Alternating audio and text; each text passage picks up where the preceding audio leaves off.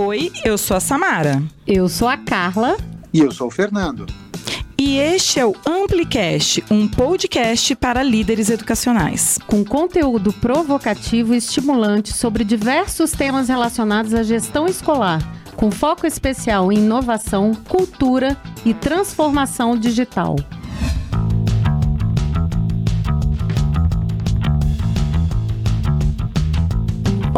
E hoje estamos novamente aqui para o nosso Amplicast com Fernando e Samara. E aí, Samara, vou dizer oi para você não ficar chorando?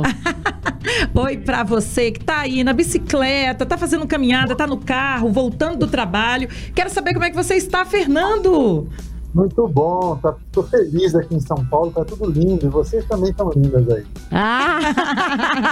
você tá vendo a gente melhor do que a gente vendo, porque você tá atrás da gente aqui, ó, na tela. Bom, gente, olha só, e hoje o tema, né? Estamos aí no final do ano. E em qualquer época do ano, se você estiver assistindo, escutando esse podcast depois, o nosso tema hoje é planejamento escolar, nas escolas, né? E aí, Fernando, aquela perguntinha de um milhão de dólares. O que significa planejar em uma escola? Puxa vida, assim, olha, essa pergunta é linda, maravilhosa. Planejar numa escola ou em qualquer organização é, é você colocar, é você alinhar todo mundo, né?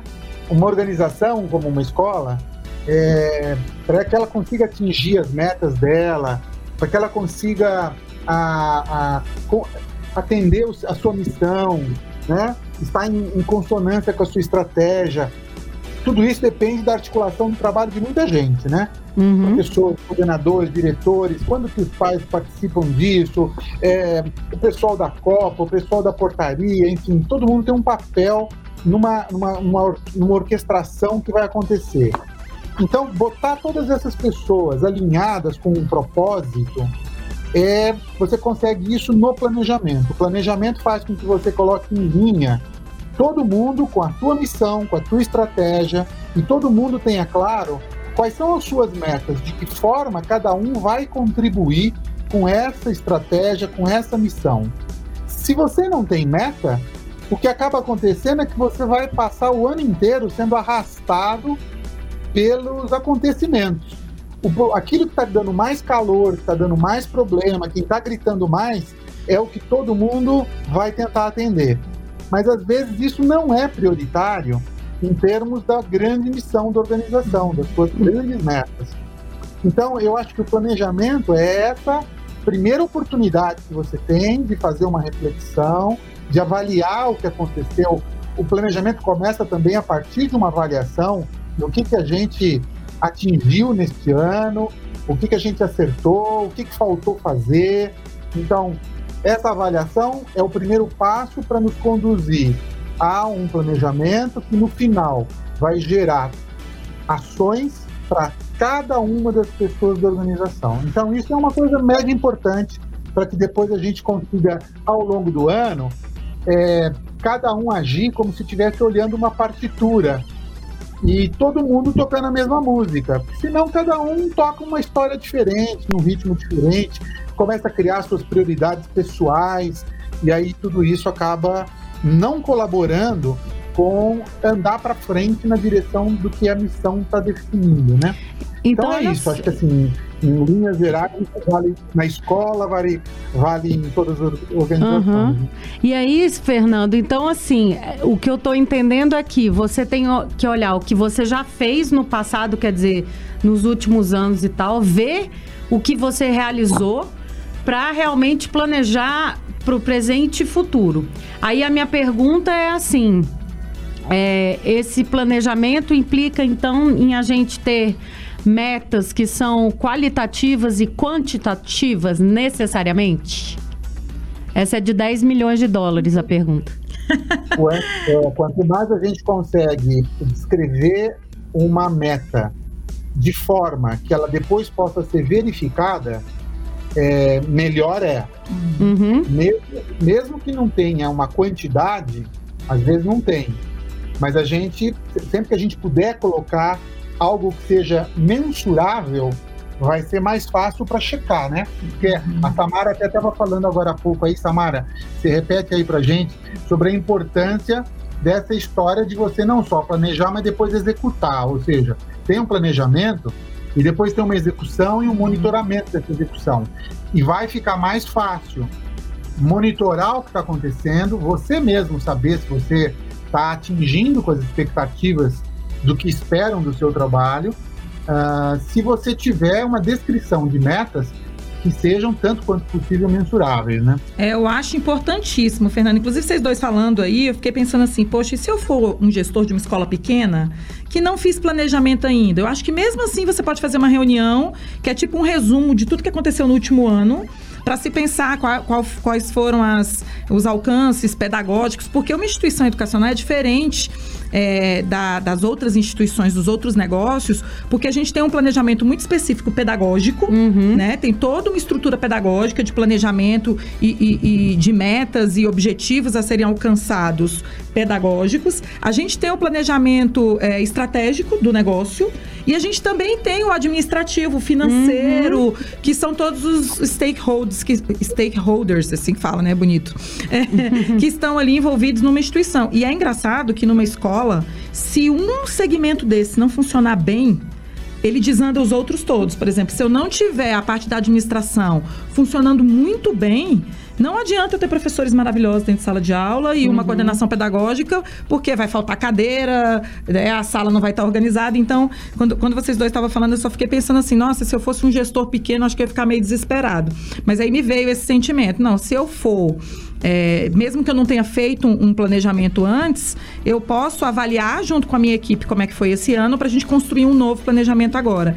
E aí é muito importante a gente ter todo mundo envolvido nesse planejamento, né? Todos os os segmentos da instituição envolvido mesmo que seja uma instituição pequena, porque nas nos grandes grupos educacionais, assim, quando a gente fala até de secretarias de educação, isso é muito bem estruturado, né? Eu tenho lá é, o subsecretário de planejamento, eu tenho é, a subsecretaria de assuntos estratégicos, a gente tem isso muito bem definido na, na rede pública, mas eu fico pensando assim, na rede privada para escolas menores. Ou é... instituições é, de ensino superior também. Também, assim, talvez. Tem... É, é, bem estruturado também, cada é estruturado, desse, mas tem que. Tudo, eu, né? eu gostei dessa ideia do, do Fernando de falar de alinhamento e de uma partitura.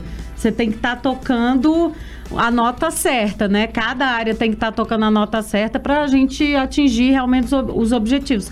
Agora eu fico pensando assim, a gente está falando em planejamento, parece uma coisa etérea, assim.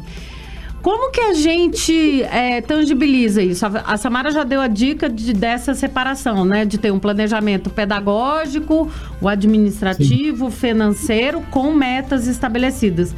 Fernando, hum. você tem algumas ferramentas que você daria de dica para o gestor que, enfim, quer avançar? O que que tem de novo? O que que as pessoas, o que que as instituições estão usando para uhum. fazer esse planejamento? Assim, eu, eu depois vou já, dar uma é, dica. E a gente já podia pensar assim, vamos, vamos pensar, Fernando, para quem nunca fez um planejamento, porque é, para a gente sair um pouco do, do, lugar comum, a pessoa nunca fez um planejamento para a instituição dela escolar. É, porque tipo de é. ferramenta ela poderia começar a usar agora é, fazer? Como que você faz? É. Então, é, o planejamento é uma oportunidade, como a gente estava dizendo no começo, de definir bem é, tudo que a organização espera de cada um dos seus componentes. Uhum. E quando a gente fala de componentes, a gente está falando das, dos colaboradores, das pessoas, mas a gente também está falando dos setores, é, que aí são os grupos de pessoas, e cada grupo de pessoa em geral, o planejamento é uma coisa que ele, ele desce, ele vem de cima para baixo, uhum. não no sentido, no sentido de uma imposição, mas no sentido de que, em primeiro lugar, vem as grandes missões, os grandes desejos é, da organização como um todo. Então, uhum. uma escola provavelmente vai começar com alguma coisa do tipo: é, nós é, desejamos que uma certa, os nossos alunos tenham um certo desempenho, é, que esteja no nível que a gente considera adequado e a gente também espera que haja um, desempenho econômico, financeiro, é, que também esteja num nível adequado. é preciso estabelecer o que é esse nível adequado. A gente quer ter 10% a mais de aluno, 5% a mais de aluno, a gente quer ter um resultado é, é, financeiro de 8%, de 14%. Uhum. A gente quer que os alunos tenham um desempenho melhor do que a turma do ano passado no Enem, ou a gente ou na Prova Brasil, ou em algum outro critério. Tudo isso precisa ser objetivado. Mas, Perfeito. Então, são metas que começam lá em cima. Uhum. Quando essa meta é estabelecida no nível superior, ela vai descendo para cada um dos departamentos. Então, o coordenador da, do Fundamental 1, ele vai ter que olhar para o pedaço dele e pensar, bom, como é que eu melhoro o desempenho dos meus alunos? Como é que desempenho eles estão tendo? É, vou usar como referência o ano passado, ano retrasado, e, e, e vou projetar o que para frente? Qual é, qual é o gap, que, o que salto que eu preciso dar? Então ele também vai ter que se propor a se articular com seus professores, a fazer acordos e por aí vai. E assim, até chegar ao nível do professor. O professor também vai ter que fazer uma reflexão, porque às vezes Legal. tem um professor que tem um desempenho melhor do que outro, então, ou numa disciplina foi bem, noutra não foi. Então, o planejamento vem lá de cima e ele vem descendo e ele vai departamento a departamento, pessoa a pessoa. E em cada uma dessa, desses, dessas instâncias a gente vai fazendo acordos. A gente vai criando é, metas que, que são compartilhadas com os demais, não é uma meta que só eu sei que ninguém mais sabe, que só meu departamento conhece e ninguém mais conhece todo mundo tem que conhecer, as metas têm que ser aprovadas pelo seu superior. Fernando, assim eu acho, eu acho isso fantástico. Eu me lembro a primeira vez que eu entrei numa escola em que eles falaram em meta de matrícula. Até me chamou a atenção, porque normalmente meta de matrícula era uma coisa que não era apresentada pra gente que era professor. As nossas meta, metas eram sempre pedagógicas, né? De estratégias, uhum. então, é, é, de engajamento, né? De aluno, de aumento do, do, do, coeficiente de aprendizado, enfim. E aí eu me lembro, a primeira vez que um gestor me apresentou, aquilo me surpreendeu tanto, porque ele compartilhou com a gente, era uma instituição privada, e falou assim, gente, olha, a nossa meta de matrículas é essa para manter, por exemplo, o número de turmas. E eu me lembro que os professores, alguns se incomodaram, outros não, mas eu falei, gente, é importantíssimo a gente saber. É, claro. Até pra gente ter uma ideia, porque era tudo muito às cegas, assim. É, a gente chegava no começo do ano, se você tinha 10 turmas no ano anterior, aí não bateu a meta de matrícula, você passava a ter 6 turmas. E isso para um professor impacta muito no salário dele. Porque o nosso salário na rede privada, ele é em hora-aula. Ao diferente, diferente de uma instituição pública onde você ganha é, por exemplo, eu sou 40 horas na secretaria, eu vou ganhar pelas 40 horas, independente de eu dar aula naquele horário ou não. Na rede privada é totalmente diferente. Se eu tinha 20 aulas no ano passado e esse ano tem menos turmas, eu vou ter 10 aulas. E aí eu me lembro que o gestor teve uma conversa muito sincera com a gente, dizendo: olha, nós precisamos que vocês nos ajudem também na fidelização dos alunos, até porque o professor tem um papel grande ali na frente é, de. Ele é o maior. É, ele é, é o maior, maior, vínculo, ele é o maior fidelizador pra, é, de alunos, é. né? Por quê? Porque a gente precisa entender que o mercado está mudando. Foi na época que o mercado educacional mudou e eu, você, inclusive, acompanhou essa super mudança que o mercado educacional passou com a crise, né, que nós vivemos. A crise econômica, ela demorou a chegar na educação, mas ela chegou. E aí, o que, que aconteceu? A gente falou assim, caramba, eu também tenho que me preocupar com isso, tá? É, é, a minha preocupação, ela não tem que ser só pedagógica, eu tenho que me preocupar em retenção. E eu fico pensando que se eu fosse de escola pública, é, que seria um dado também importante do meu gestor compartilhar, porque um problema sério que a gente tem na, na gestão pública é a evasão escolar, principalmente no claro. ensino médio. Então tem que ter meta também. Eu tenho que ter meta de diminuir a evasão escolar. Quais são as estratégias que nós vamos usar, é, é, administrativas e pedagógicas, para diminuir a evasão escolar? Então, acho que acho que você falou é fundamental, assim, ter, ter esse planejamento que não é hierárquico, mas é dividido em, em né? Ele vem de cima para baixo, mas não porque é hierárquico, e sim dividido em camadas, fenomenal. E tem umas metodologias bem legais que a gente pode usar aí. A gente estava conversando aqui agora há pouco que também não dá para ficar só planejando, né?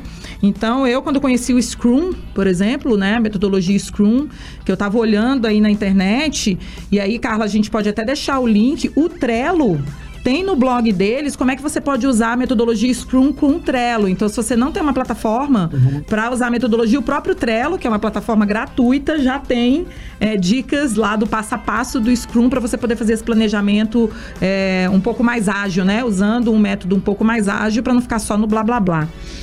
É, eu, eu antes de, de entrar nessa parte da, enfim, já da execução, eu fico pensando assim, é, como que. Eu até puxei aqui umas coisas interessantes, como que a gente vem fazendo nosso planejamento e como a gente vê também o planejamento, por exemplo, toda vez que eu vou fazer o planejamento com cliente, por exemplo, tipo, cliente nosso, Google.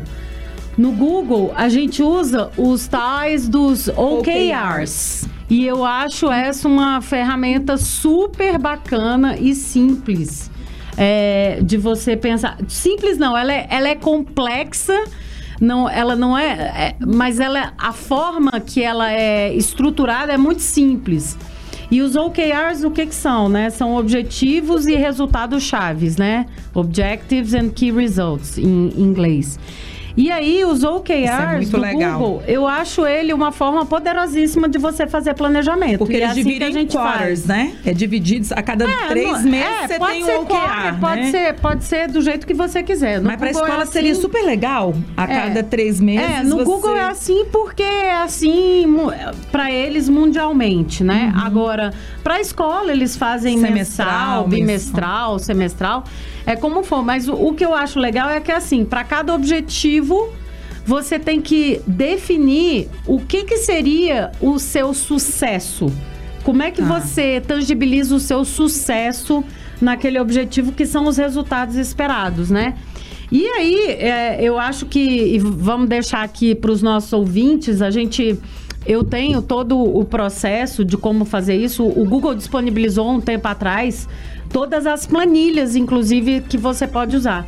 E o que eu acho legal, Fernando, nos OKRs é que a ideia, você tem lá a meta de fazer, sei lá, quanto, né? Sei lá, tem que aumentar o seu número em X%, tá? Só que o Google tem uma teoria que eu acho incrível, que é o seguinte: você não tem que chegar a 100% do seu X%. Porque se você chega a 100%, significa que... Você subestimou. Você subestimou a sua meta. Então, idealmente, você tem que chegar a 70% e não a, a 100% da meta. Eu acho isso muito legal, porque te leva a puxar um pouco mais a barra. E eu acho que as instituições, às vezes, não pensam assim. Tipo, elas colocam metas que talvez não sejam tão ambiciosas e ai, muito dentro da realidade, mas eu, eu e a Samara, a gente tem muito isso. A gente tem feito isso de, de colocar essas metas pra gente e às vezes a gente acha, cara, isso é quase que impossível a gente alcançar. Mas não interessa, a gente tem que talvez ser um pouquinho mais ambicioso, até porque força a gente a, a ir além do que a gente iria. É, a gente iria. iria todo ano. Então, tipo assim, se você põe aquela meta que, tipo, ah, é aquilo que a gente já vem fazendo há anos. Pô, se aumenta 5% do que você vem fazendo ano passado, ano retrasado e tal, pô, você não tá inovando, né? Você não vai buscar outras formas de inovar. Então. Ah. a, a questão das metas em geral, na maior parte das organizações maiores, digamos assim, elas estão vinculadas com bônus. Elas estão uhum, vinculadas uhum. com o quanto a pessoa vai ganhar. Ela tem uma parte da, da remuneração dela que é variável. Uhum. E isso tem a ver com as metas. Então, o que você está colocando aí é muito importante. Aí você não pode. Você precisa calibrar essas metas claro. para que, que, seja né, um desafio verdadeiro. Você uhum. colocou uma ferramenta, você tinha me perguntado sobre ferramentas. Eu acho que isso talvez merecesse um, um, outro, um outro podcast nosso, porque tem as ferramentas, a gente já falou do Scrum aqui, é, tem o Design Thinking, tem o, o Canvas, é tem a análise SWOT, é, tem, tem muitas ferramentas é, importantes para você utilizar no processo de definição da sua missão, da sua estratégia e do seu planejamento dependendo de cada situação, você, você pode fazer o uso de diferentes, de diferentes eh, ferramentas, né? Uhum. Então tem muita coisa aí é disponível eu acho então que a gente deveria é, ficar para próxima. Esse aqui tá essa. ótimo. Inclusive, isso que o Fernando falou é uma super verdade. Uma vez eu conversei com o um CEO de uma grande empresa, Fernando, eu fiquei muito surpresa com essa informação de que, principalmente o salário dos gerentes ou dos coordenadores lá da empresa, era uma empresa de tecnologia, ele dependia de alcançar essas metas. Então, o que, que os caras faziam? Ele sempre colocava a meta um pouco abaixo do que ele achava que podia ser. E isso impacta, inclusive, na produção nessas grandes empresas. Ele estava me explicando, né? Porque ele liga liga pro gerente de produção e fala, tipo, para de produzir, porque eu já bati a meta. e aí, se ele passar da meta, significa que ele subestimou. É. Então, assim, era uma coisa. Eu falei, meu Deus, eu não sabia que isso É. era assim. Ele falou, é assim. Eu falei, nunca imaginei que era assim, porque a gente que é professor, por exemplo, é, a, a meta pra gente é sempre de aprendizado, né? Ela Aham, nunca e é aí uma. você quer 100%, É, e né? a gente quer 100%, né? Então, assim, acho fantástico. Acho que realmente esse nosso podcast vai ter parte 2, 3, 5 mil. Então. Então vamos deixar para a próxima a gente explorar essas ferramentas aí, assim, para dar um direcionamento e talvez até, Fernanda, a gente pensando assim em mudanças, em como fazer o planejamento de uma forma que ela seja mais ágil e mais efetiva também, que não fique só no papel e que depois a gente comece o ano lindo com, com coisas lindas escritas e que depois a gente seja só É. eh, passe o, o tempo inteiro de bombeiro apagando incêndio, né? Verdade. Valeu demais, galera. Adorei. Adorei. Muito bom, valeu. Até a próxima. Até a Beijo. próxima.